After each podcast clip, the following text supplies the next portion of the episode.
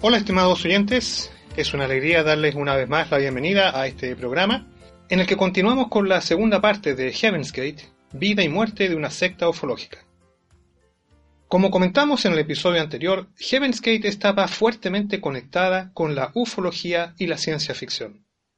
Los policías que ingresaron al rancho Santa Fe en ese ya lejano marzo de 1997 hallaron amplia evidencia de la fascinación del grupo con variadas producciones de ciencia ficción para el cine y la televisión, tales como Los Archivos X, Star Trek o Viaje a las Estrellas, Cocoon, Encuentros cercanos del tercer tipo y Star Wars, La Guerra de las Galaxias.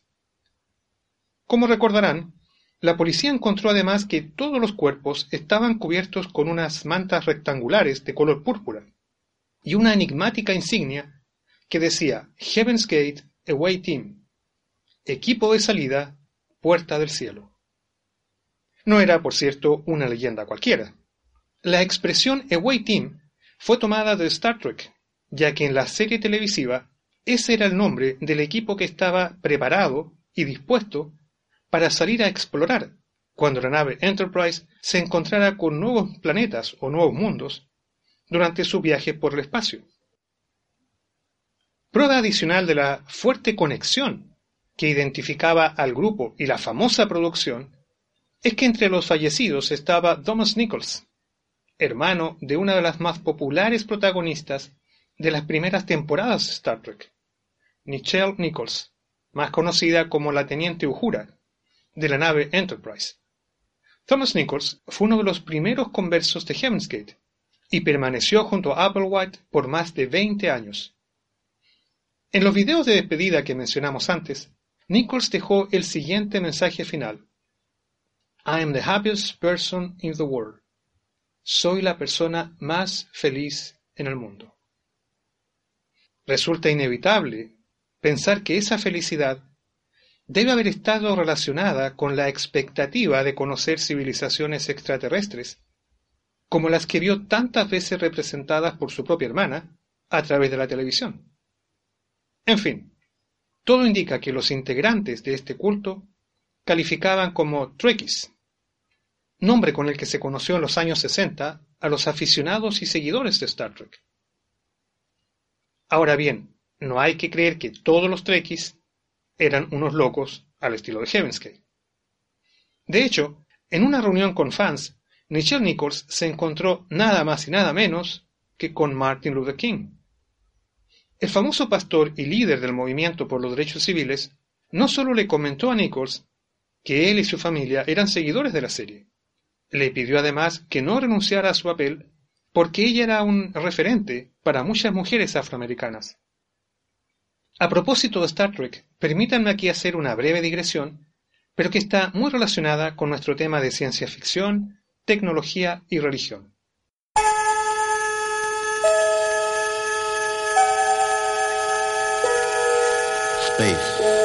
Final frontier.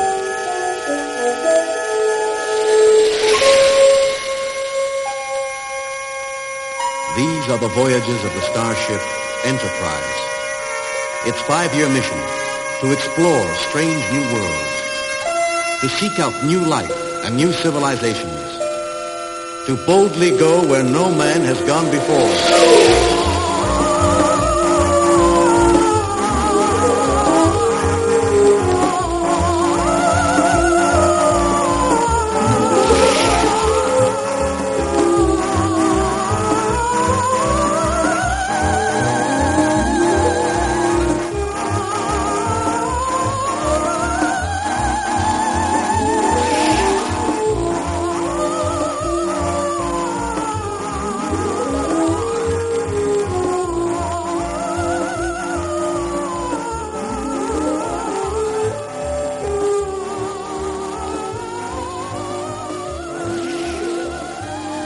El creador de Star Trek en los años 60 fue Gene Roddenberry, un hombre cuya vida guarda curiosos paralelos con la de Applewhite.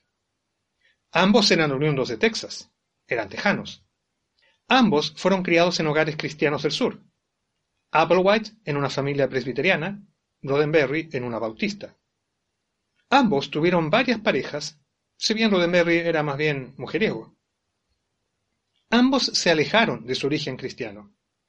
Applewhite para fundar un culto ufológico. Roddenberry para adoptar un camino que denominó humanista. Aunque muchos han tachado a Roddenberry de ateo, quizás sería más justo describirlo como panteísta. Roddenberry creía en la existencia de un ser superior, pero rechazaba un dios tradicional al estilo cristiano.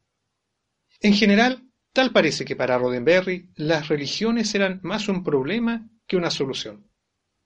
De hecho, en un artículo reciente publicado en el Financial Times, de fresquito de ahora de agosto de este año, Kirsten Bayer, la guionista de la última producción de Star Trek, comenta que la historia está ambientada en el siglo XXIII, en un futuro post-religión y post-dios, cuestión que está bastante en línea con entrevistas diversas de Roddenberry en las que apuntaba que la nave Enterprise explora el cosmos para mejorar el conocimiento humano, no para buscar a Dios.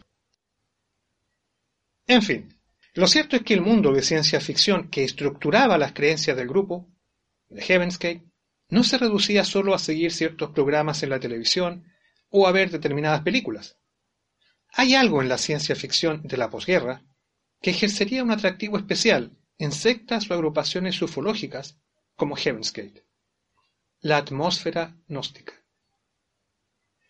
Para un oyente desapercibido puede parecer extraño relacionar la ciencia ficción, un fenómeno moderno, con un movimiento religioso tan antiguo como el gnosticismo, que floreció en los primeros siglos de la era cristiana. Pero por razones que por el momento dejaremos para estudios futuros, lo cierto es que algo del etos y la cosmovisión gnóstica influyó en los autores de ciencia ficción de los años 50 y 60, y en especial en aquella de sus obras que inspirarían parte de las películas y programas que mencionamos antes. Probablemente uno de los rasgos más distintivos de esta ciencia ficción gnóstica, por decirlo de alguna manera, de la segunda mitad del siglo XX, es el problema del cuerpo. Para los antiguos gnósticos, el cuerpo efectivamente era un problema. En realidad, un lastre, una cárcel, que los mantenía atados a este mundo material e inferior. Las razones para esta creencia gnóstica exceden por ahora el marco de nuestro análisis.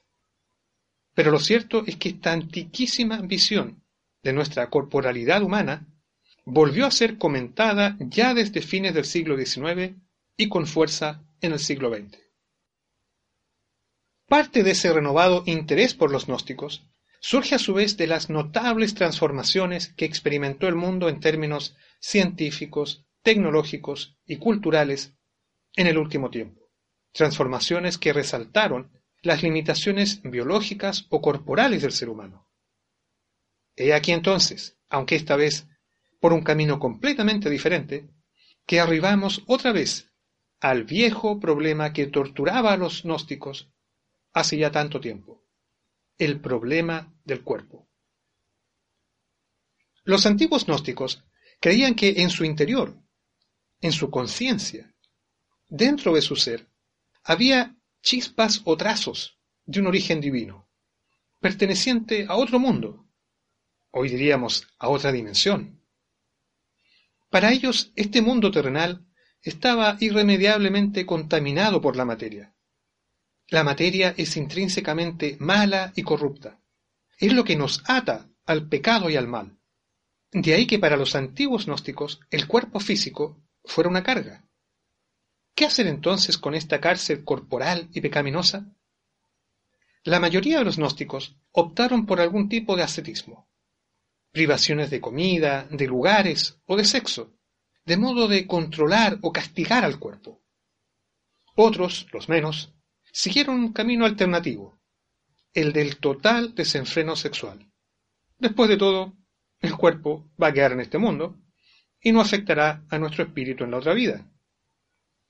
En cualquier punto de este amplio abanico de posibilidades, el cuerpo fue para los gnósticos un peso con el que había que lidiar, para abrirse camino hacia el mundo espiritual y perfecto, el lugar al que aspiraban regresar después de la muerte.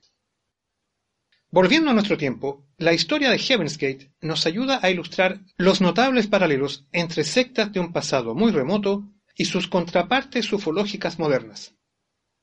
Aunque partiendo de fundamentos diferentes, los integrantes de Heaven's Gate enfrentaron un dilema similar al de los antiguos gnósticos. ¿Qué hacer con el cuerpo? Al igual que muchos de esos gnósticos, Applewhite y optaron por el ascetismo o abstinencia sexual. De igual manera, acudieron también a la Biblia para fundamentar esta vida célibe.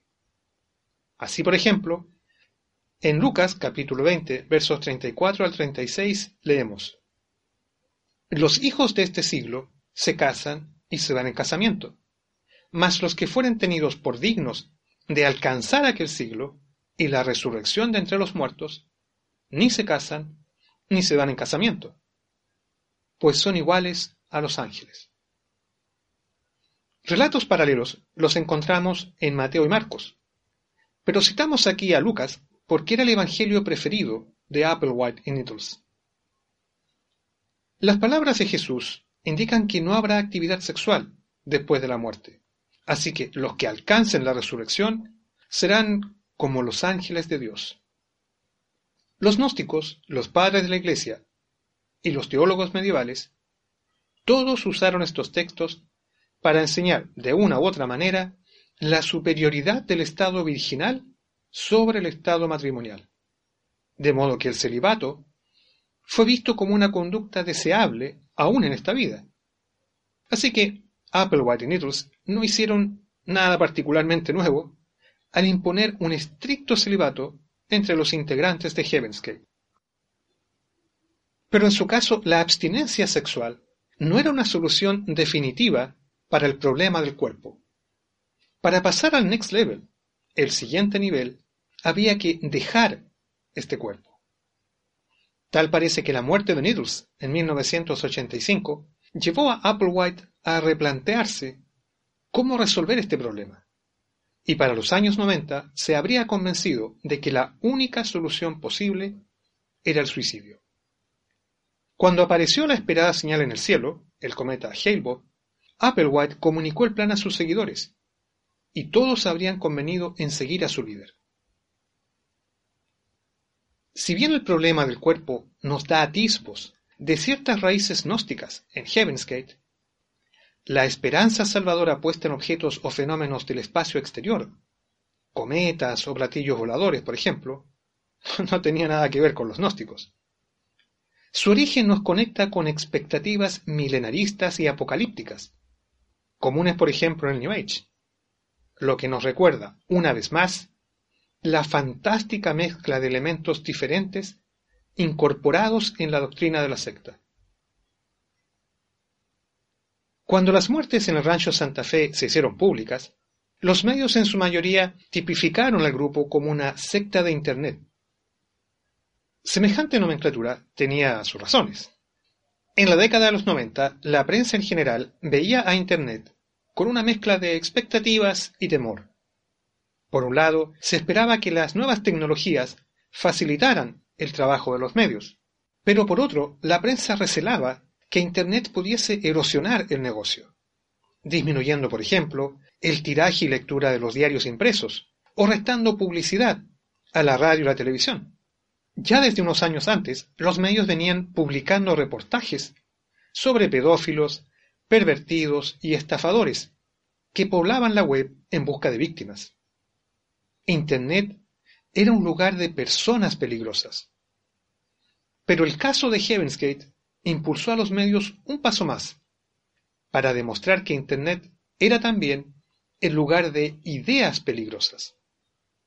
Así entonces, la gente conectó la locura de Heaven's Gate con Internet. Con el paso del tiempo, los investigadores y expertos que revisaron la historia de Heaven's Gate desecharon en su mayoría el rótulo de secta de Internet y en cambio clasificaron al grupo como UFO Religion o UFO Cult, es decir, religión ovni o culto ovni. Si bien es cierto que la secta usó Internet para publicitar su mensaje, Lo mismo hizo en medios impresos. Y todo indica que para ellos eran simplemente opciones para reclutar nuevos conversos. Internet no era per se algo especial para el grupo. Por el contrario, el tema extraterrestre sí que era clave en la exégesis bíblica, la doctrina y la cosmovisión, nunca mejor dicho, de la secta, al punto que fue un factor determinante en la fatídica decisión final del suicidio colectivo. La historia de Heaven's Gate debiera advertirnos que además de los muchos ídolos que encontramos en la tierra, ahora hay también divinidades y cultos que miran al espacio exterior. Y por lo visto hasta ahora, pueden ser también muy peligrosos. Después de todo, Applewhite destruyó primero la identidad de sus seguidores, destruyó luego su sexualidad y destruyó por último sus vidas. Un analista de la época consignó que Heaven's Gate era el primer gran misterio de Internet.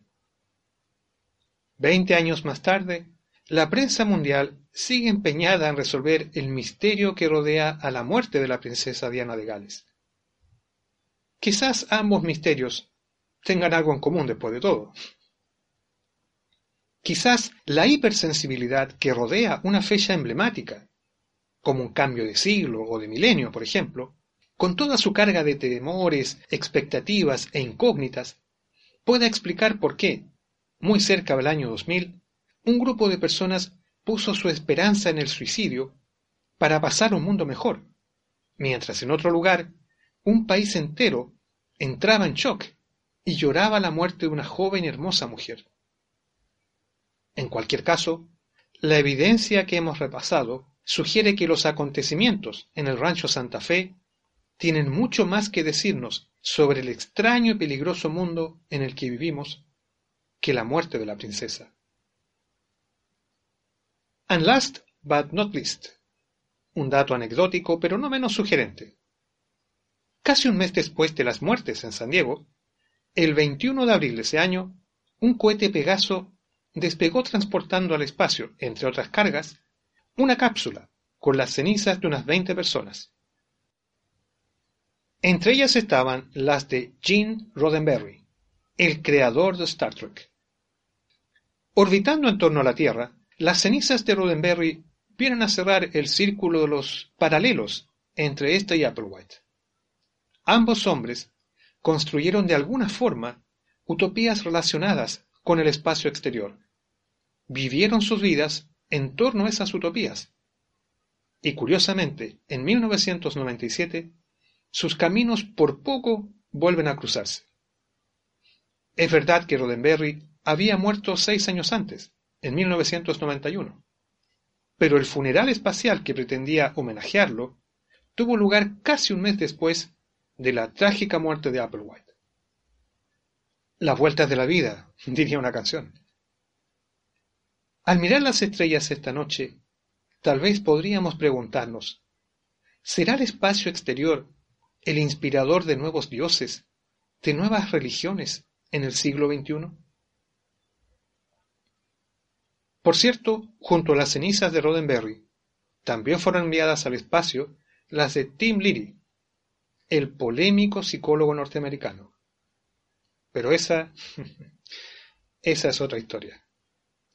Así llegamos, queridos amigos, al fin de nuestro viaje por hoy y es de esperar que este breve repaso a la dramática historia de Heaven's Gate nos haya podido entregar algunas herramientas para entender qué es una secta ufológica.